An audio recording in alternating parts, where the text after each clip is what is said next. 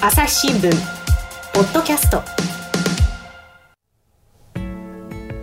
朝日新聞の神田大輔です、えー今回はですねウィズニュース奥山翔二郎編集長と一緒にお送りしたいと思います。奥山さんよろしくお願いします。よろしくお願いします。さあ今日は何の話ですか？はい、今日はですね、うん。えっ、とプラットフォームとメディアの違い、またなんか硬いこと言い出しましたね、はい。プラットフォームとメディアの違い、はい。はあ、はあはあはあ、どう違うのかっていう話をすると、はい、うん、でどういう話をしようするんですかね。はい、これは、うん。あのー結構古くて新しい古くてねまあ問題というか、うん。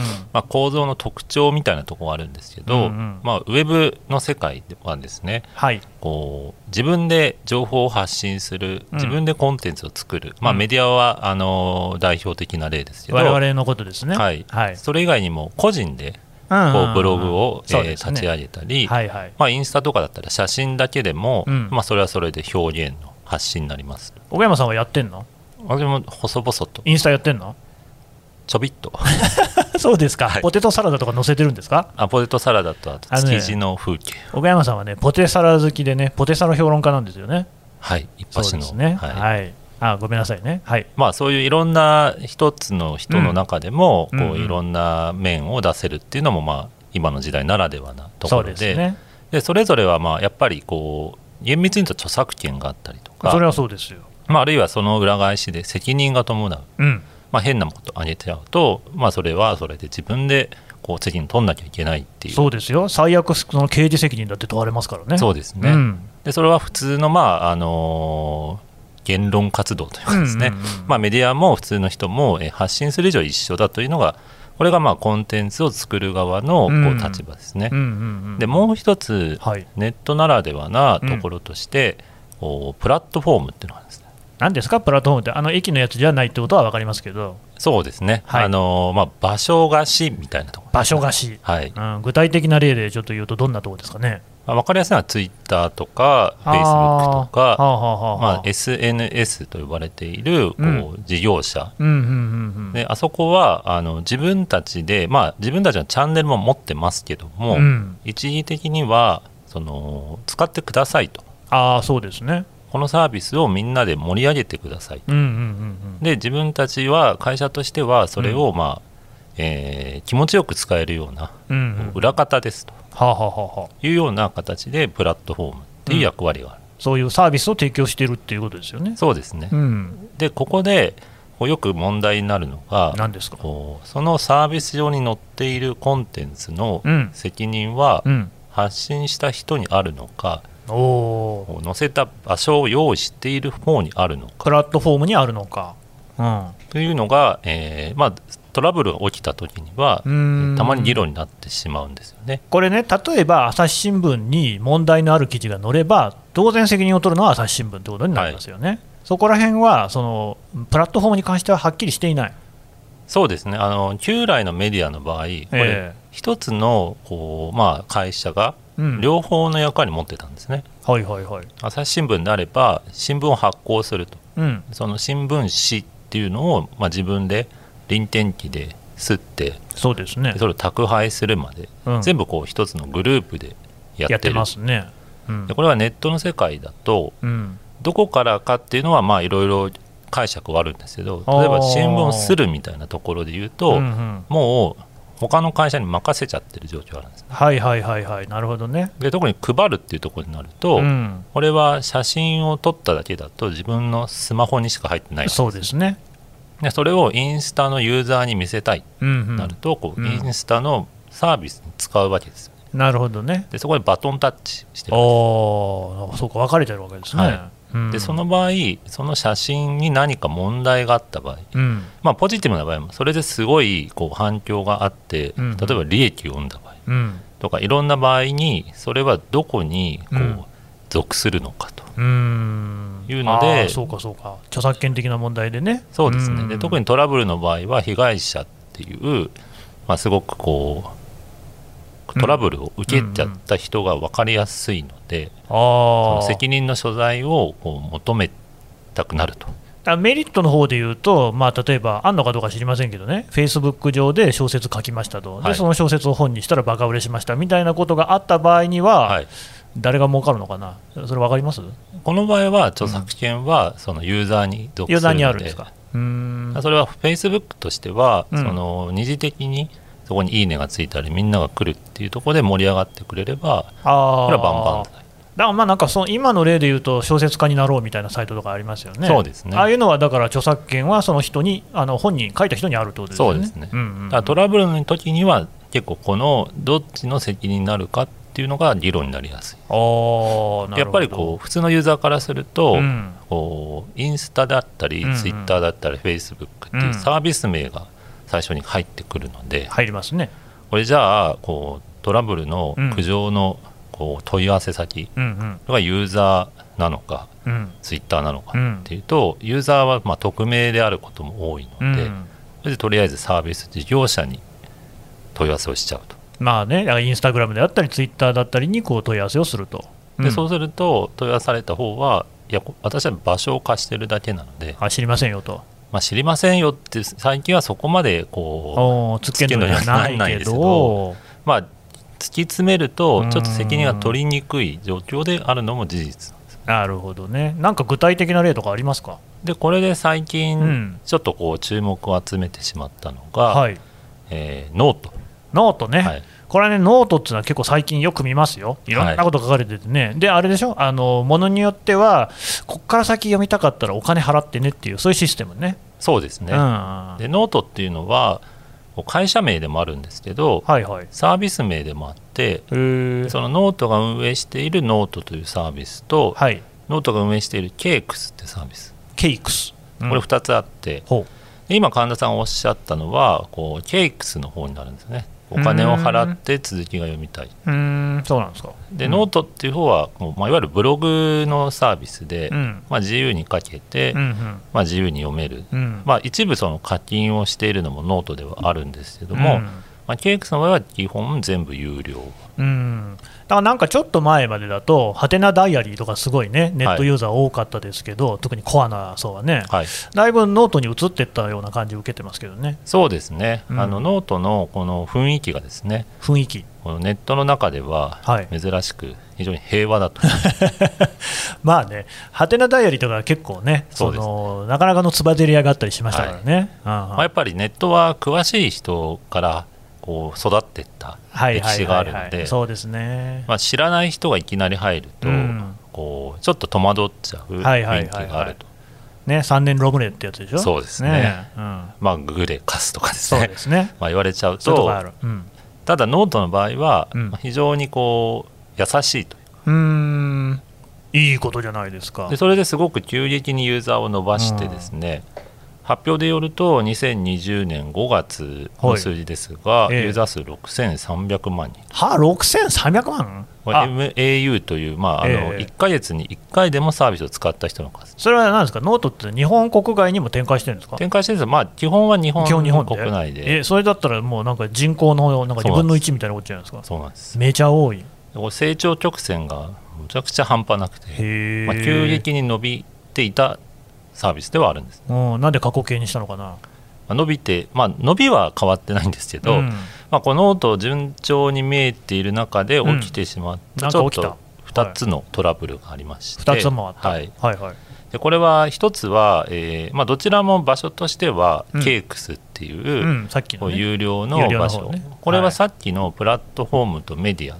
どっちかというとうん。これメディアになるんですね、んなぜかというとケークスは配信する前にノートの会社の人、あるいはその会社と一緒に仕事をしている編集者が、はいはい。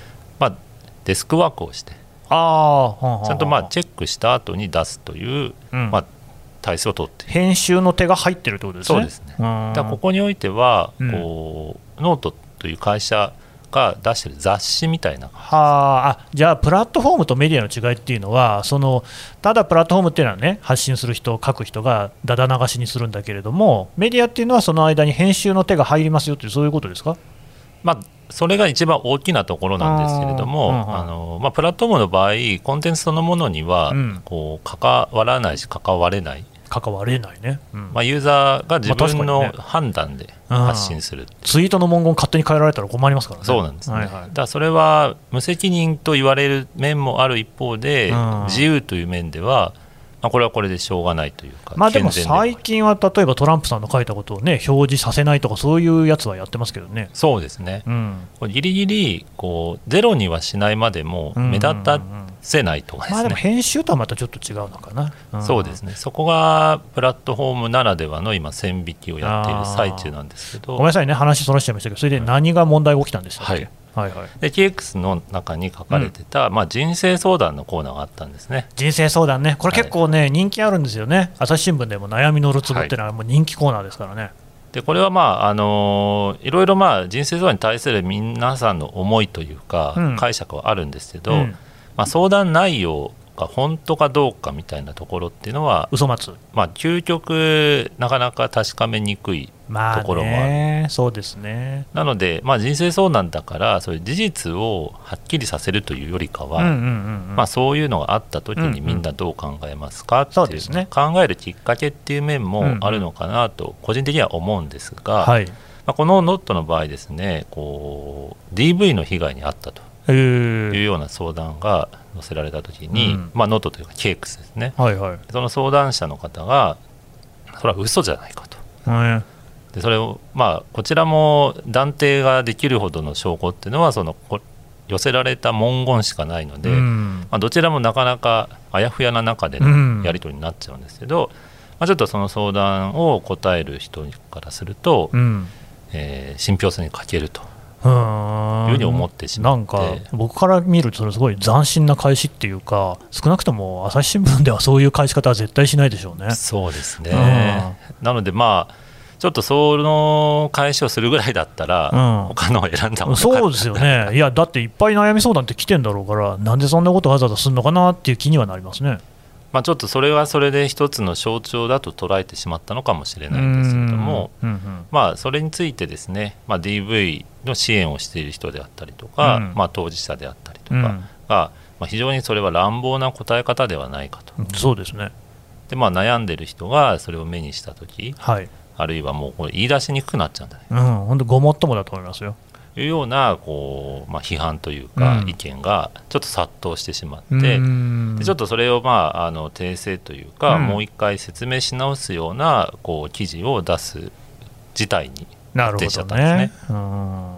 でもあの今、2つあるって言いましたけど、はい。まだあるんですか、でこれもう一個ですね、はい、これがそこから半月後ぐらいの11月に、うん、こうホームレスの生活を、うん。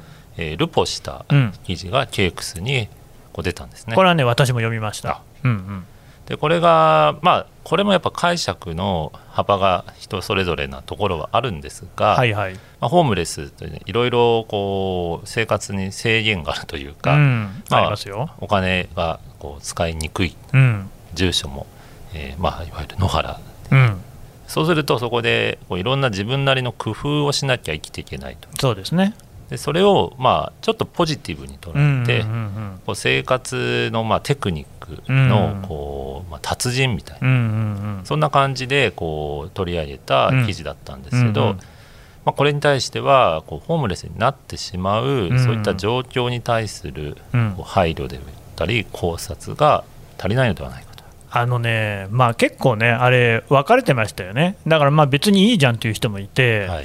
でも僕はね、えーいやこれはないなと思ったんですよね。で、なんでないかって思ったら、実はね、僕ね、こう見えてね、学生の自分にね、ホームレスの支援のね、なんか活動みたいなのに、2、3回参加したことがあるんですよ、まあ、2、3回だけなんだけど、であと記者になってからもう一度、えーと無料会員宿泊所って言ったかな、まあ、よとにかく生活保護をもらって、その安くね、あの基地宿みたいなところに住まわせるっていうサービスがあったんですけど、そういうのの取材とかをやってたこともあって、でね、その問題の記事を読んだら、はい。このね、なんかね、だから、まあ、誰どなたかね、おっしゃってましたけど、やっぱ無邪気なんですよ。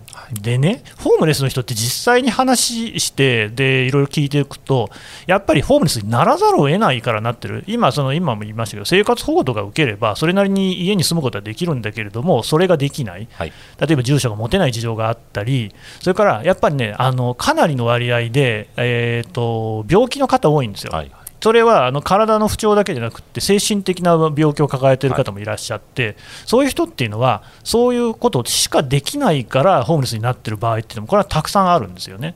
でなんかそういう事情を全然かんこう考えずにやってる、だからね、なんか例として言うとね、例えば、あのアマゾンの奥地とかね、アフリカの奥地とかにいるこう未開の部族みたいなのを見つけて、こうなんかその生活様式を見てこう、科学的にやるんじゃなくて、キャッキャ喜ぶ的なね、はい、雰囲気があって、いやいや、でもじゃあ、そういうところに人がいるっていうのはどういうことなのか、その国のこう置かれている政治の状況は、あるいは福祉はみたいなところ、全然考えてないっていうのが、めっちゃ違和感ありましたね。そうですね、うん、もう非常にすげえ喋っちゃった。端的にこうまとめていただいて まあそういう批判が殺到してしまった記事でそれしますよね。ただですね、まあ、これが同じ cakes で出たコンテンツなんですけど、はい、ホームレスの方は最初ノートに出てたんですね。うん。でノートからこうノートの、まあ、結構評判を呼んだ記事を選ぶコンテストみたいなのがあって、あでそれをノートの会社としてのノートが、うん。まあ、審査をして、うんうん。で有料の、まあ、雑誌であるこう cakes に、うん、えー採用したと。はいうことで KX 上で発表したところ、まあ、ちょっとそういった批判が起きてしまう。要するにその編集の手が加わってるにもかかわらず、そういうのを出しちゃったってことですね。そうですね。うんでこれが、まあ、あのちょうど、まあ、両方の面にうん。こう、まあ、関与したというか関わったコンテンツとしてホームレスの事例があり、うん。まあ、メディアとして出したこう人生相談のうんうん。話があり、うん。でこれ両方がまあちょっと批判を受けてしまったっていうところから、うん。こうプラットフォームとメディアのこう役割というか位置づけがなんか見えてきたかなっていう気がしたそれはあれですか、ひょっとすると、そのケイクス、あるいはそのノートね、はい。えー運営会社としてのノートっていうのは、あんまりメディアとしての自覚がなくって、プラットフォーム的に運営をしていたっていうことですかね？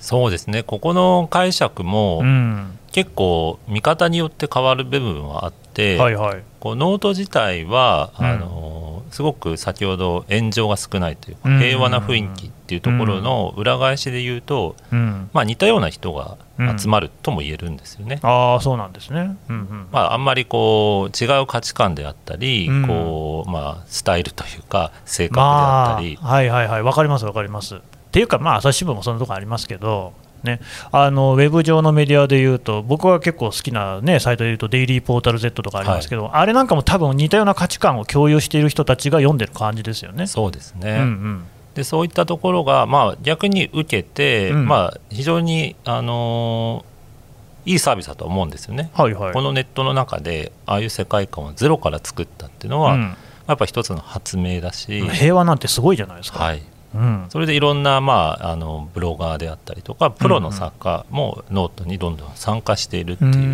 ん。そういう状況はやっぱりサービスの価値はあるとは思うんですけどうん。まあ、一方でこの成長の規模感がうん。早すぎた。と、ああ、まあ6000万とかやれちゃうとね、はい。でかすぎますね。でそうなってくると、まあ、急にこうプラットフォームとしての、まあ、誰も相手に誰も相手にしなきゃいけないような存在にうんうんうん。なってしまう。あそうか、なるほどね、うん、それってもう、フェイスブック、ツイッターとかももうずっともうこうあった感じのことですね、そうですね。でかくなりすぎちゃって、影響力が大きくなりすぎちゃって、そうですね。で自覚みたいなのあんまないからそうですね。っていうね、もやっちゃうっていう。ホームレスもこれあの元毎日新聞の記者で佐々木俊直さん、ああ、がはいはいはい、えージャーナリスト。まあ、発言してるんですけど、うんえーまあ、確かにこう新聞ではこのままは載せられないだろうと。まあそうですね。ただこうこれをまあ一方的にバッシングしてしまうのも、うん。こう多様性という意味だと、えーちょっと考えるところはあるというような発言をしていて。あで私はこれをも聞いて思ったのが、うん。結局そのホームレスに関心がある人しか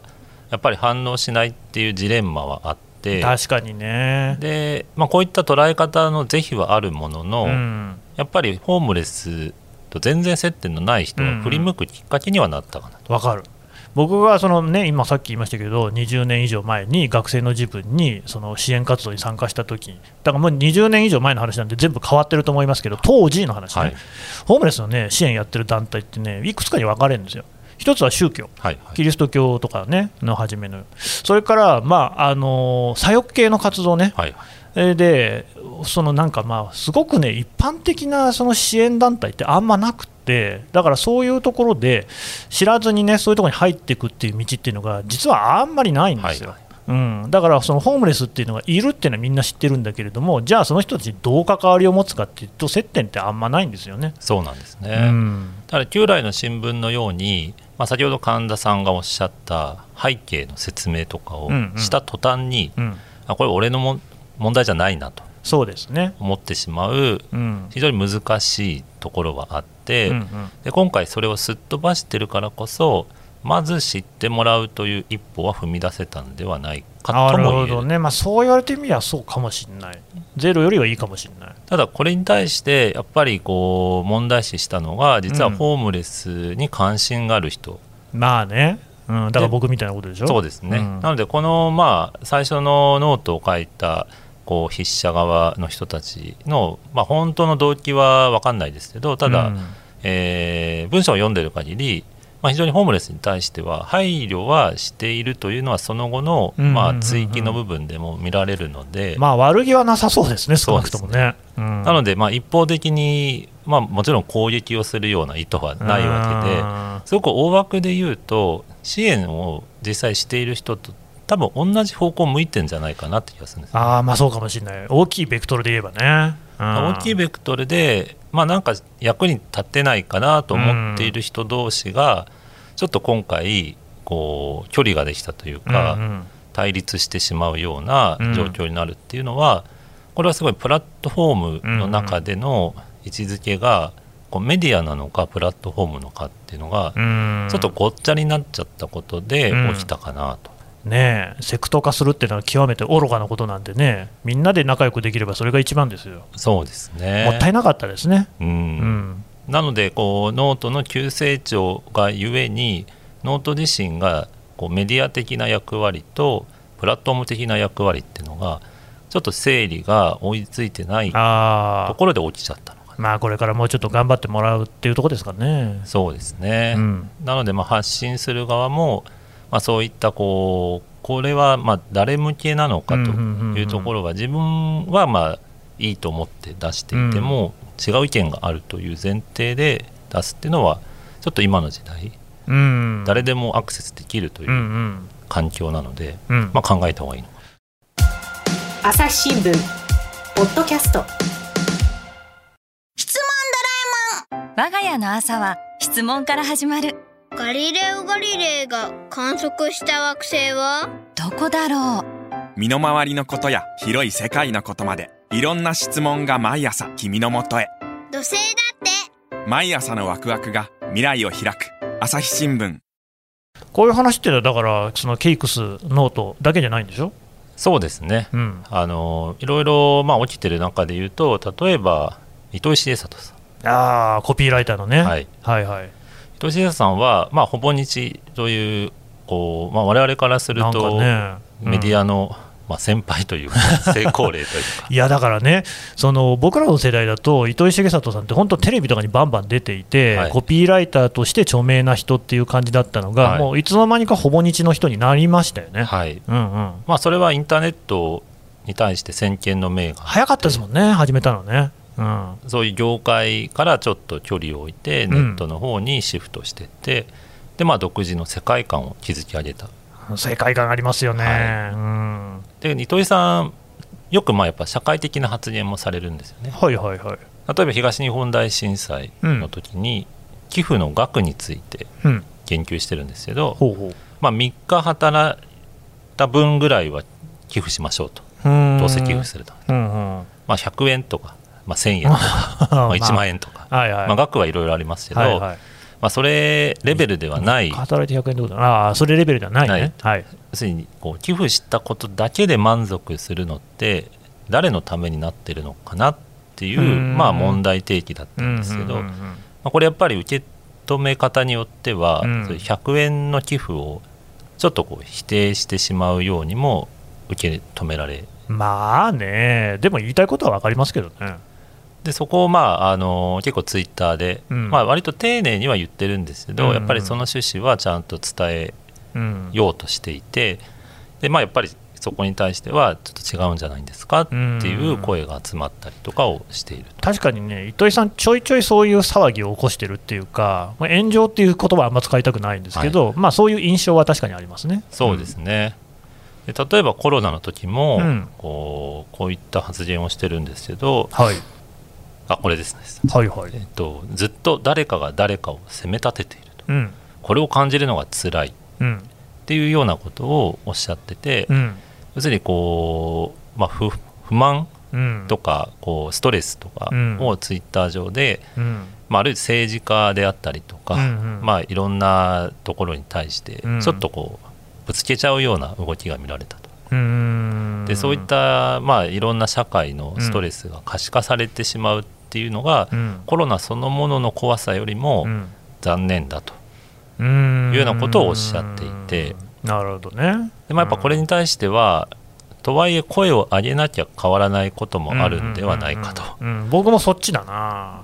それはだってね、なんか勝手になんか学校休みますっていうの決められたりとね、勝手にあのなんかちびっこい布マスク配られたりとかね、何してんのっていうふうに声を上げるって何が悪いんだっていう気がしますね。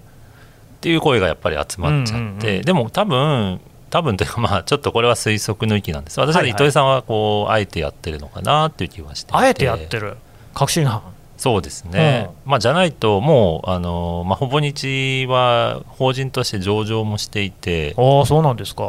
結構な規模感の会社にはなってるんですよね。うんうん、で社員も100人以上いるような会社で、そこのまあトップであるから、うん、まあ、割とこういう政治的な発言っていうのは、まあ、ビジネス的に考えるとですね、うん、リスクとまあいいことはあんまないでしょうね。でもそれでもまあ発言やめないっていうのは多分こう反発が来ることは当然分かってやっているのかなっていう気はして、うん、じゃあそれをどう捉えるかっていうところなんですよ。分かってやってるってことは何か狙いがあるってことでしょ？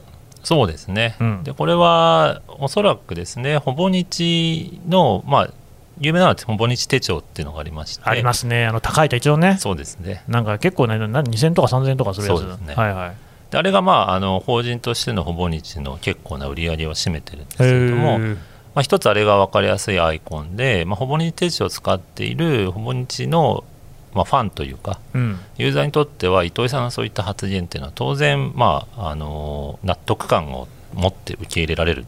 ははうん、でも逆に言うとそれ以外の人たちは、うん、もしかしたら違和感を持つかもしれない、うん、これどっちのために発言するかっていうのを結構割り切ってるんじゃないかなっていう気がします。これネット的には信者ビジネスとか言いますよね。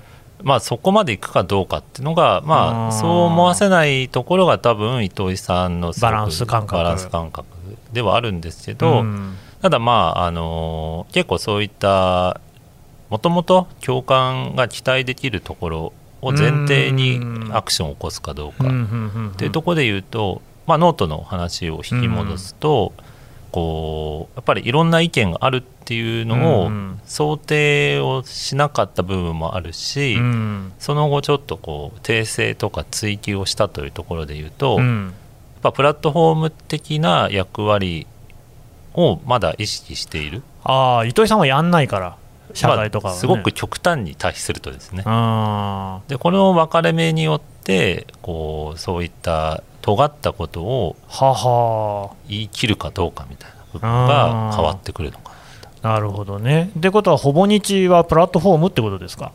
逆ですね。逆？メディア？メディアなのでメディアだからいいんだ。そうですね。プラットフォームはいろんな意見を全部こう対等に接しなきゃいけないと。はあそういうことですかツイッター社がトランプアカウントに対して、すごいあの手この手で見えなくさせようとしてるけど、やっぱりアカウントは停止できないわけですね。はいそうですね、うん、でも多分ほぼ日的な話でいくと多分ああいうこう違う価値観の人はまず入れないような雰囲気になってるし、ね、多分制度的にも、うん、例えばほぼ日のコンテンツとして、ああいった言説がこう記事として出るかっていうと、まあ、ほぼ日編集部は許可しないだろうな。あ、まあ、そこはしっかりこう、ね、一本ね筋が通っちゃってるわけですよね。そうですね。うん。多分ノートにトランプさんがアカウント作りたいっつったら、まあ多分できちゃうわけですよね。OK でしょうね。はい、うんその違いが結構極端ほぼ日にトランプさんが書きたいって言ったら書けるかな。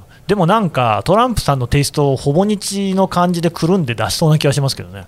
まあ、そこは上を行く 糸井さんの。もうそらね、糸井さんって言ったらもう手だれと言いますか、もう我々のもうね、はるか上を行くような存在ですからね、上手にやりそうですよね。でも結果的にそうなってくるとじゃあそれトランプさんなのか、うん。糸井さんなのかまあ、多分糸井さんになっちゃってる。面白いですね、それね。うん。でそこはもうプラットフォームではなくて、うん。自分の世界の色っていうのを、まあ、大事にしてるし、まあ、他の色は入らないようにしている。なるほどね。で。この割り切りがネットだとできるかどうかっていうのが一つこう境目なのかな。え、それってでも、奥山さんはそれ、どっちがいいと思います、あ僕はですね、やっぱプラットフォーム的なものは大事にしたいなとは思っていて、うんうんやっぱり断絶というのがすごく見えやすかったり、うん加速させやすい構造がネットはあるので、ありますね。まあ、なんとなくこうゲームとして例えるとうん安易なんですけど、うんうん、まあいいですよ、いいですよ。ただなんか限られたコミュニティ向けのうんルールの方がうん簡単な気がするんですよね。うーんなんか分かり合えない人と距離が詰まる方が多分すごいルールとしては難易度高いのでそうですね。そっちの方をちょっとトライできるんだったらしてみたいなっていう気がします。これはだから自分で編集長やってるウィズニュースでもそういうふうに思ってる。そうですね。ななので、新聞っていう冠が、うん、その時点でいろんなユーザーをちょっと絞り込んじゃってるとするなら、あまり新聞っぽくないようなメディアを作ろうと思ったのはそこそうそう、いやだから多分ね、これ聞いてる人でツッコミを入れられるとしたらね、おいおいと、朝日新聞よと、お前んとこだろ、信者ビジネスはっていうふうに言うと思うんですけど、はい。それどう思います？そうですね。ここがお金を払うっていう行為までうん、こう距離感を詰めると、うん、どうしてもやっぱり価値観の違う人にお金は払わないよなっていうのもあって、まあそうかもね、うん、だそこはビジネスとして特にこうサブスクリプションって言われている、ね、うん、こう直接課金をする。で新聞の場合は、まあ、あの割合はまあ変化しますけども一応広告と購読料収入っていうのが2本柱でやってきた中でそうです、まあ、ネットになってくるとこれどっちかに縛った方がいいんじゃないかなっていう意見も出てきがちですよね。うん、その場合サブスクリプションの方に絞ってしまうと、うん。ちょっとこう似たような人たちの間でのビジネスにはなってしまうので、うん。まあ、ウィズニュースの場合無料広告メディアっていうのは、そこはあのいろんな人相手にね、してる。できるかなっていうのはあるいやーだから僕はね、本当つく、常々思ってるのは、やっぱり、やっぱ朝日新聞も新聞っていうね、こうマスコミっていうものである限りは、やっぱそれは全然意見の違う人なんかにも届くような発信の仕方はしなきゃだめだろうと思ってるんですよ。はい、うん、そうどうですか？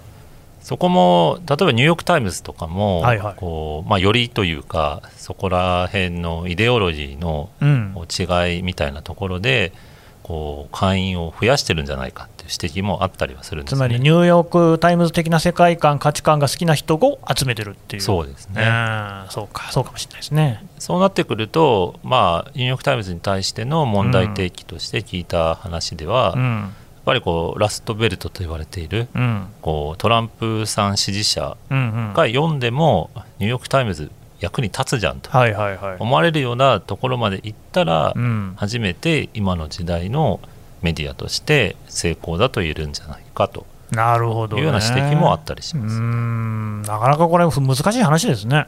そこはそうですねなので、まあ、糸井さん的な世界観うんのその先には、うんうんまあ、その世界観に合わない人にも役立つようなサービスになるかどうかっていうのは一つステージとしてうんあるのかもしれない。あるかもしれないけど、あんまりやる気があるようには見えないですかね。